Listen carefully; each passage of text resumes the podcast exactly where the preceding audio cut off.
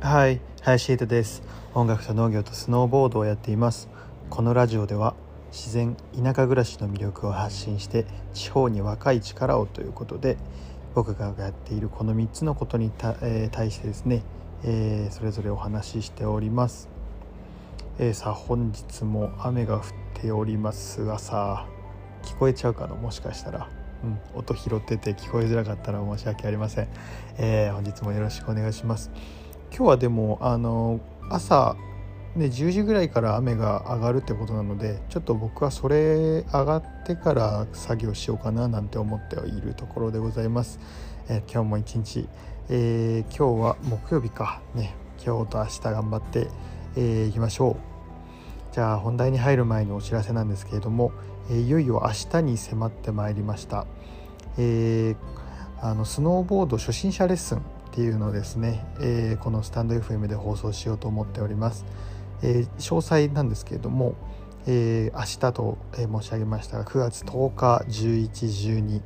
え、時間帯がですね夜の部になってますので、えー、だいたい、え、夜8時ぐらいですねにこの3夜連続でこの初心者レッスンを、え、発信していこうかななんて思っております。内容はですねあの僕実際にあの冬はねスノーボードインストラクターとして活動してるんですけれども初心者のレッスンということでですねあの今年スノーボード始めてみたいとかあの思っている方とかあと実際にレッスンは受けたことなくて自己流でこう滑ってる方についてはですねあの例えばあの、まあ、もちろん復習として聞いていただくっていうのももちろんありですしあとはね例えば身の回りの人にこう軽く教えてあげたいっていう時にもねこの内容をそのまま喋ったら割とね滑れるようにできちゃうんじゃないかなっていうぐらい結構いい内容にしておりますのではい是非聞いていただけると嬉しいななんて思っております、えー、そんなこんなで本題に行ってみたいなと思うんですけれども、えー、今回はまた農業、えー、田舎暮らしの話ですね、え雨の日の思い出エピソードっていう感じでお話ししていこうかなと思ってるんですけど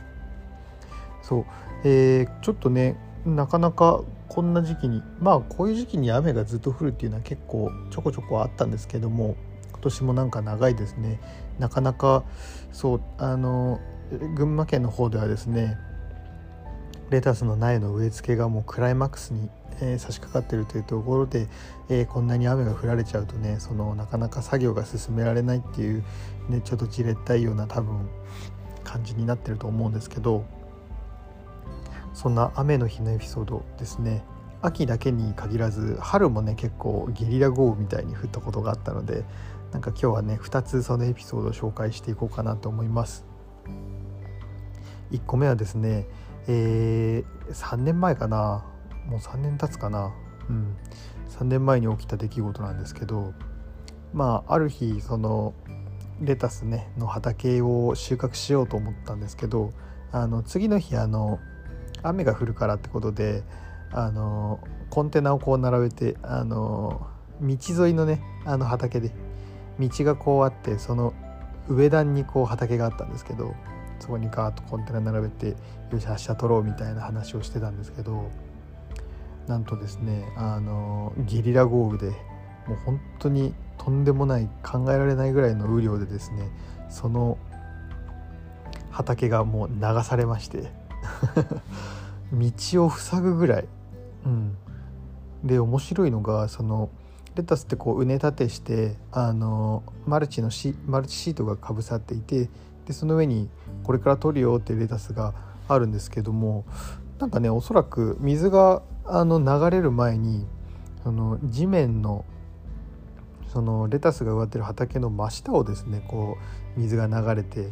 いってですねあのそのままなんかなんて言うんですか水がこうレタスをこう飲み込んで流していくっていうよりかはその地面を丸ごと動かしたみたいな感じになってですね結構珍事件ですよね。あの本当にレタス畑が本当に本当は道があったところにこう移動してるわけですよね。流されて、うん、本当に島が流れるみたいな感じです。びっくりしました。本当に道にこうレタスが生えてるみたいな感じになっちゃって。さすがに流されちゃったレタスなのでそこは収穫はしなかったんですけれどもすごいあの恐ろしいことが起きました、はい、何が起きたのかわからないぐらいだったんですけど、うん、そうなんですよ。なんか立地がちょっと悪かったんですかね。水がこう下に溜まりやすいところだったっていうの。あの道道のすぐ上段だったので。でそれその段よりも上にこういっぱい畑があってですね。まあおそらく水がそのなんとなくその畑の地下、まあ、あの掘って 1m2 メーターぐらいのところに水が溜まってたんでしょうね。でその水が溢れきっちゃって。でその、ね、下に水がこう通ってるってことなのでそのもちろんその上の土部分はですねこう浮いてくるわけですよね。で浮かされてそのまま横に流されたっていう感じだったと思います。はい、すごい衝撃的でしたね。結構雨の日でこう衝撃的なことが起きるっていうのが結構あってあの晴れててこう、ね、ゆったりした日も覚えてるっちゃ覚えてるんですけどもそれよりもインパクトのある日になってしまうってことが結構ありましたね。うん、で雨の日エピソード2つ目なんですけれども、えー、あの結構その僕らって普段普通の農家さんはねあの晴れてる日だけしかこう稼働しないというかあの雨の日までこう畑に出て収穫をするなんてことはないんですけれども僕らは契約栽培でやってるので雨の日だろうがこう収穫してちゃんと出さなきゃいけないっていうところがあるので、まあ、雨の日もこう出動してあの収穫してまあなんとかあの品物を届けるっていう感じなことをやってるんですけどそんな中でもあの8月だったかな9月だったかなあのこれはもう56年前ですかね。あの朝収穫する？朝だから4時とか5時ぐらいの時間帯にあの雷が鳴った時があって雷って鳴っちゃうとやっぱりね僕ら収穫する時に収穫専用の包丁を使ってこう収穫するわけなのでやっぱりね危ないのでできないっていう判断になるわけですね。で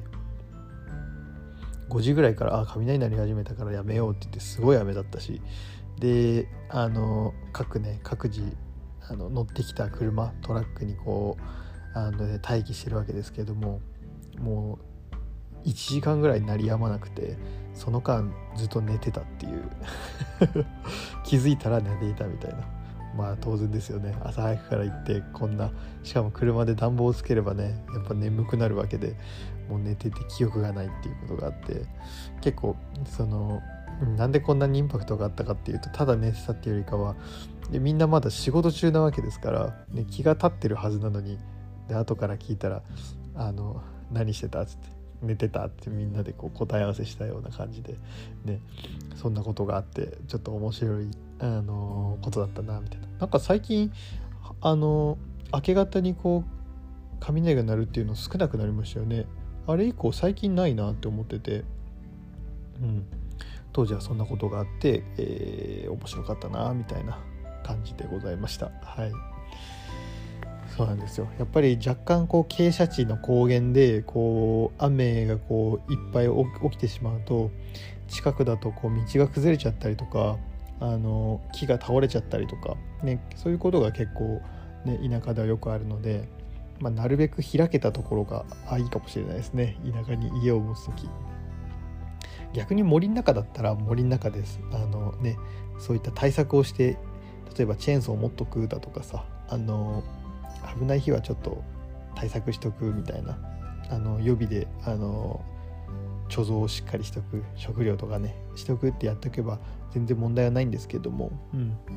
結構そういうことも起きてくるのでですねあの結構何て言うかその田舎暮らしをいざ始めようって時のこの土地選びって意外と大事なんかもしれないななんて思わされるお話かななんて思いました。はいなところでね、えー、以上に以上あの雨の日のエピソードということでお話しさせていただきました。えー、今日はねちょっとなんか雨ばっかでねちょっと病んでありますよね。うん気分が晴れないというかね本当はちょこちょこ晴れてればねバイクで出かけたりとかできたところがもう寒くなっちゃってちょっと厳しいかなみたいなあとラストかなみたいな感じに思ってしまいます。はい、